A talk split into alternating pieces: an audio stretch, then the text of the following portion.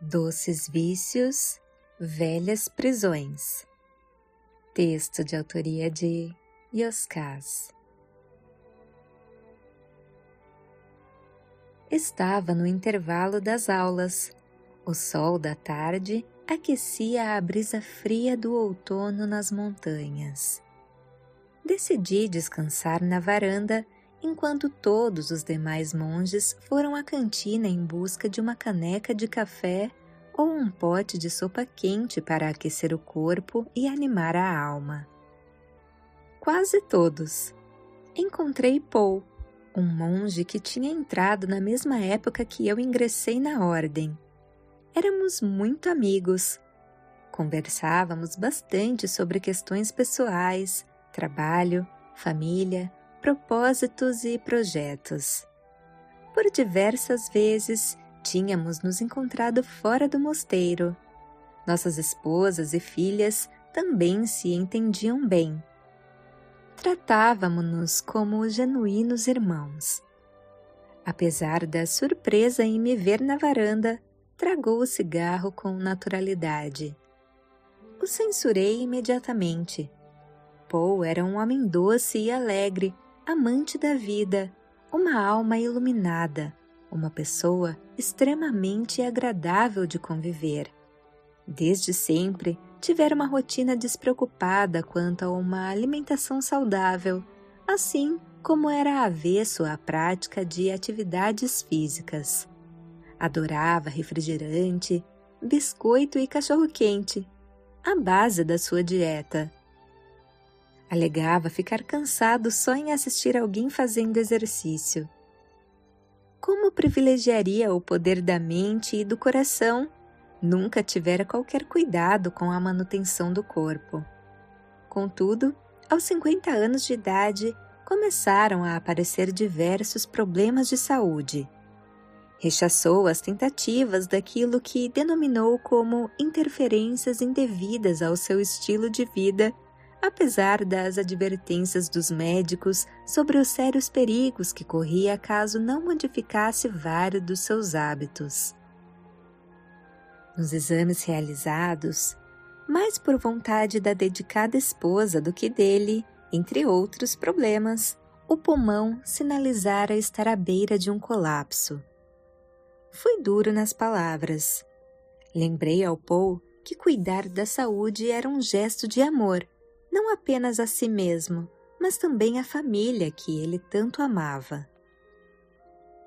Paul argumentou que diminuíra bastante a quantidade de cigarros consumidos, se limitando a um ou dois por dia ao invés de um maço como fumara durante anos. Lembrei que a recomendação era para que ele abandonasse por completo o vício. Ele questionou se a vida valeria a pena sem os pequenos prazeres. Falei que havia prazeres maiores na convivência com as filhas encantadoras, nos momentos alegres ao lado da esposa, nos domingos agradáveis com os amigos, na execução do seu trabalho, o qual realizava com uma mestria incomum. Perguntei se ele, um homem com extrema inteligência, permitiria que um prazer fugaz furtasse o tempo e aguasse o mel da vida. O meu amigo rebateu que o tempo não tem hora marcada.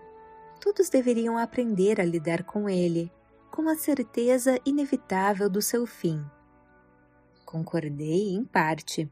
Ponderei que o tempo era a matéria-prima da grande arte, a construção de si mesmo Encurtar o tempo de forma inconsequente deixaria a obra incompleta, agravaria sofrimentos, desperdiçaria oportunidades e atrasaria conquistas. Ele sabia ao que eu me referia. Acrescentei que jamais seria um homem livre enquanto estivesse aprisionado aos próprios vícios. Antes que pudesse me responder, e o que não faltava para Paul eram argumentos inteligentes para sustentar o seu estilo de vida e crenças. Ele parecia possuir um enorme catálogo repleto de motivos e razões. Reiterei-me na varanda sem dizer outra palavra. voltei aos estudos. Embora versasse sobre um assunto interessante, não consegui me concentrar em nada do que foi dito na aula daquela tarde. Tive um sono agitado à noite. Decidi me levantar para começar o dia mais cedo. Fui à cantina em busca de uma caneca de café e encontrei Paul sentado à mesa diante de uma lata de refrigerante.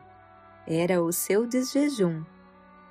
Sem nem mesmo o cumprimentar, o lembrei da diabetes que o ameaçava. Ele deu de ombros e disse que a bebida era da versão sem açúcar. Falei de como os refrigerantes elevavam os níveis de acidez do organismo e os males que isso causava. Paul começava a apresentar problemas no pâncreas também. E ele argumentou que alguns copos de água seriam suficientes para normalizar as taxas. No mais, sustentou que apenas bebia uma lata de refrigerante e não um cálice de veneno como eu fazia parecer. Sustentei que ele estava se matando aos poucos, uma espécie de suicídio lento, podendo gerar uma série de problemas desnecessários para sua família caso ficasse seriamente doente, com muitas limitações físicas antes de chegar o dia do dia sem fim. Paul pontuou que o equilíbrio é uma virtude, sendo possível aproveitar os prazeres proporcionados em pequenos vícios sem abdicar das grandes conquistas da vida. De lado a lado, fomos escalando tons e razões até que falei que ele só conseguiria se curar caso, antes, tratasse a síndrome do cowboy que o acometia. Como um personagem de faroeste, Paul não recusava um duelo. Teimava em desafiar os médicos, o bom senso e a vida. Diante dos filmes, se tratava de uma luta em glória, pois jamais venceria a morte se não soubesse realizar as transformações que somente o tempo permite. Paul já tinha uma resposta pronta, mas no momento que retirava outro argumento do seu infindável catálogo, se calou. Virei-me na direção do seu olhar. Em pé, à porta da cantina, o velho, como carinhosamente chamávamos o decano da ordem, nos ouvia. Ele esperava a discussão encerrar para entrar. Diante do nosso silêncio, sem dizer palavra, atravessou por entre as mesas, encheu uma caneca de café e se sentou na mesa próxima à janela. Não fez qualquer comentário sobre a nossa discussão. Limitou-se a falar sobre as atividades daquele dia. Encontrei com o velho à tarde, enquanto ele cuidava das rosas do jardim interno do mosteiro. Ao me ver, interrompeu o serviço e convidou para que me sentasse ao seu lado em um dos bancos de pedra que circundavam o pátio. A sós, o bom monge foi direto ao assunto. Um cowboy não consegue se encontrar com outro sem que se sinta tentado a medir forças. O erro de todos os cowboys sempre foi o de não conseguir identificar o seu verdadeiro adversário.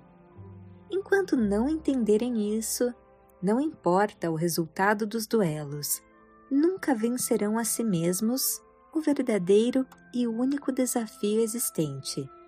Este é o filme que Hollywood nunca quis fazer. Fez uma pausa antes de prosseguir. Há diferentes cowboys, de muitas espécies e várias nuances. Homens e mulheres de todas as faixas sociais e culturais estão apostos para mostrar quem é mais forte. As suas Colts 45, famosas no Velho Oeste, por causa do inegável poder letal, agora se apresentam em palavras e atitudes para colocar o outro em seu devido lugar. Claro que, ao menos assim acreditam, que tal lugar é abaixo do pedestal onde o cowboy acredita estar, e, se possível, de joelhos ou em posição subserviente. Deu-me uma fração de segundo para que começasse a concatenar as ideias. Com variados enredos e diferentes alegorias, de questões sérias a situações banais do cotidiano, assistimos a esse triste espetáculo dos relacionamentos familiares, afetivos e profissionais. Questionei se não havia exagero naquela análise. O velho explicou. Quando duelamos para saber quem tem razão, sobre qual verdade, interesse ou vontade irá predominar, ainda que sem perceber, aceitamos o tolo desafio para determinar um vencedor quando na realidade todos perderão. Ao invés do revólver cromado dos antigos filmes, as armas agora usadas são as retóricas a justificar orgulhos e vaidades, a inteligência desacompanhada de virtudes, a manipulação do conhecimento e da informação, a coação profissional, o poder econômico, entre outras possibilidades, quando desamparadas em amor por falta de percepção e sensibilidade. Interrompi o velho para discordar. Eu tinha o Paul como um genuíno irmão, um verdadeiro amor fraternal. O bom monge pontuou. Sim, sem dúvida. Não discuto a bela amizade. Contudo, o amor por si só não basta. É preciso aprender a amar. Por isso, os relacionamentos são fundamentais ao aperfeiçoamento pessoal. Repare quando o Paul se nega a adotar a verdade ou aceitar o estilo de vida que você considera melhor para ele, a recusa foi interpretada como um convite para um duelo inexistente, como se surgisse à sua frente um adversário a ser derrotado. Uma situação imaginária criada pelas incompreensões que deturpam a interpretação que você tem sobre as intenções que lhe movem. A realidade fica embaçada como uma estrada enevoada à beira de um penhasco. Bebeu mais um gole de café antes de acrescentar. Vale salientar que não foi o seu amigo quem o desafiou. Ele apenas manifestou o seu sagrado direito de autodeterminação, de fazer as escolhas que entende pertinentes à própria vida foi você mesmo, movido pelo orgulho e vaidade intelectual, aliado ao desequilíbrio emocional, típico daqueles que querem impor aos outros as imagens nem sempre claras que os olhos alcançam, quem criou um duelo desnecessário onde bastavam entendimento e respeito. Falei que eu não podia assistir passivamente o meu amigo destruir ou abreviar a existência sem tomar nenhuma atitude. O velho concordou. Claro que não. Seria retirar um dos alicerces fundamentais do amor, o compromisso. Sem compromisso, se torna impossível ampliar e aprofundar qualquer relacionamento. Será um amor curto e raso, de algum brilho e nenhuma luz. Na estrada da evolução, regida pelo tempo, sempre podemos oferecer ajuda a alguém. Contudo, nunca devemos arrastar ninguém. Trata-se de uma jornada na qual cada viajante terá de percorrer com os seus próprios pés. Do contrário, haverá muita cena e pouca ação. Ponderei que os conselhos oferecidos eram práticas usuais às quais eu aplicava à minha rotina. O bom monge não discordou. Sem dúvida, quando as palavras são coerentes às atitudes, orientamos através da própria ação. Nos tornamos dignos. Você agiu assim. Antes que eu me enganasse, o velho se adiantou. Como um bom amigo, você ofereceu a sua verdade. No entanto, esta é a última fronteira da liberdade. Até esse ponto estava tudo certo. ao teimar para que ele fizesse escolhas que não desejava, que adotasse a sua verdade como estilo de vida, você agiu como um indesejável invasor a coagir a livre determinação do Paul. Sem se dar conta, como um vício não admitido, você tentou dominá-lo. Assim, surgem muitos dos conflitos capazes de destruir bonitas amizades. A dominação não é apenas física, mas ocorre também nas esferas intelectual, afetiva, profissional e econômica. Dominamos todas as vezes que impomos a nossa verdade, interesse, vontade ou desejo sobre alguém são situações comuns até mesmo entre amigos e familiares que se amam. Na maioria das vezes, os invasores não se dão conta da intromissão indevida ou, ainda mais grave em alguns casos, do estrago que provocam. Toda invasão é uma violência. Estrago? Falei que não tinha entendido. O velho esclareceu. A verdade constrói a realidade. Cada pessoa vive no mundo conforme a sua percepção e sensibilidade. Isto estabelece tanto o grau dos sofrimentos como das alegrias, sem importar as dificuldades e obstáculos que irá encontrar. A capacidade de elaborar as equações será determinante para a solução adequada do problema. Problemas se agigantam e acumulam na proporção direta quanto às incompreensões que cada pessoa tem em relação a si mesma. Fez um gesto com as mãos e acrescentou: Exatamente nesse ponto retornamos ao início da nossa conversa. Diante de uma oposição ou desagrado, o cowboy assume o controle de quem somos. Um duelo foi provocado e aceito significa a permissão para que um novo e desnecessário problema seja instalado. De frente a uma montanha, ao invés de contornar com a suavidade da brisa, de a irrigar como uma chuva suave para que flores germinem quando o solo se tornar fértil, decidimos a explodir com toneladas de dinamite para que nada contrarie a verdade que insistimos em impor no vício de acreditar que, se os outros não fizerem do nosso jeito, a viagem restará prejudicada. Um lamentável equívoco, razão de tantos conflitos. Esquecemos que a montanha tem o direito de estar ali. Não há razão para a destruir. Assim como o vento tem o direito de seguir em frente. Nada o irá impedir. Questionei se o bom monge concordava com a maneira como Paul lidava com a própria saúde. O velho me lembrou de algo fundamental. As consequências, sejam quais forem, serão suportadas por ele. Portanto, a ele caberá as escolhas e, por quanto, o método de ensino que preferir para o seu aprendizado portanto jamais caberá a ninguém qualquer reclamação. Orientar é luz, insistir como tentativa de interferência é nocivo. Afeta a leveza dos relacionamentos, podendo atingir a liberdade alheia. Muitos cedem por pressão, sem que necessariamente estejam de acordo com o olhar oferecido.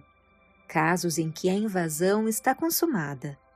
Embora façamos uso de bons argumentos e sinceros sentimentos, a teimosia pela adoção da nossa verdade revela uma sorrateira intenção, quase nunca admitida ou percebida, de se sobrepor à vontade alheia. O velho prosseguiu. Trazemos conosco um comportamento atávico, um insensato condicionamento ancestral alojado no inconsciente de que dominamos os outros ou seremos dominados por eles. Acreditar nessa premissa revela o desconhecimento sobre si mesmo, sobre a verdade e sobre o caminho. Quem genuinamente se pertence, entende a razão e a raiz do autêntico poder, que se perderá caso desvie a rota para se apoderar de qualquer pessoa. Todos os conflitos, em suas diversas magnitudes, surgem por não saber quem somos nem como acessar a luz que nos torna plenos. E concluiu: Repetimos os erros sem entender a causa de todos os medos e sofrimentos, doces vícios, velhas prisões. Falei que não tinha compreendido essa última frase. O velho explicou. Verdades definitivas são as matrizes de todos os vícios. Enquanto acreditarmos que são maneiras seguras de ser e viver, nos manteremos encarcerados em uma mente estanque e num coração engessado. Ideias fixas e sentimentos ressecados, cujos fundamentos não encontramos motivos para transformar, formam os genuínos cárceres existenciais. Perguntei como alguém poderia compreender que estava aprisionado em si mesmo. O bom monge foi didático. Os conflitos. Se tem um problema, uma mágoa, uma insatisfação uma impaciência que dormiu contigo por mais de um dia, significa que há uma névoa que impede o melhor olhar, um pensamento que necessita se expandir, um sentimento que grita por liberdade. A ausência de soluções sinalizam equações equivocadas. Falei que não era fácil. E o velho concordou. Não falo sobre comodidades. Refiro-me à conquista da liberdade e da leveza da vida. Trata-se de uma obra simples e complexa, construída dentro e fora da gente ao mesmo tempo, com muitas nuances e singularidades, na qual a verdade exige o descortinamento de camadas mais profundas de interpretação. Algo assim não é para fracos, acomodados e teimosos. Refiro-me a uma prática na qual uma parte de quem somos será desconstruída ou, em alguns casos, quando a urgência é maior, demolida para que um novo jeito de pensar e sentir, de ser e viver tem espaço para florescer tanto na mente como no coração. Na mente, os pilares da percepção. No coração, os alicerces da sensibilidade. Clareza e impulso, equilíbrio e força, verdade e virtudes, sabedoria e amor, eis as tônicas das transmutações e da evolução. Então finalizou. Há vícios de diferentes origens, formatos e gravidades, dos venenos aos bálsamos. Entender os prazeres é passo primordial para compreender os vícios e identificar as prisões. O tabaco e o açúcar causam dependência. Ideias, emoções e comportamentos também. Uns são do corpo, outros estão na alma. Calei-me. Eu precisava alocar aqueles novos conceitos. Perguntei se ele poderia me ajudar a desconstruir o cowboy que nunca recusava um desafio e, por isto, se envolvia em intermináveis conflitos. O velho me entregou o alicate e sugeriu: comece por cuidar das rosas. Elas vão lhe ensinar sobre a arte da delicadeza, a virtude de não praticar qualquer mal, mesmo quando motivado a exercer o bem. Para tanto, um olhar atento, mantenha o coração sereno e as mãos firmes. Depois, a exercite com todas as pessoas. Entenderá que somente aqueles que são donos de si conhecem o valor da liberdade e aprenderam a cultivar a leveza da vida. Só os fortes conseguem ser delicados com o mundo. Somente quem se respeita é capaz de aposentar o cowboy que vive a duelar desnecessariamente por se sentir desafiado diante de qualquer contrariedade, e tanto sofre por causa das próprias incompreensões escondidas por trás das suas melhores intenções. Em seguida, pediu licença e se foi. Observei-o se afastando com os seus passos lentos, porém seguros. Voz de Paula Pauline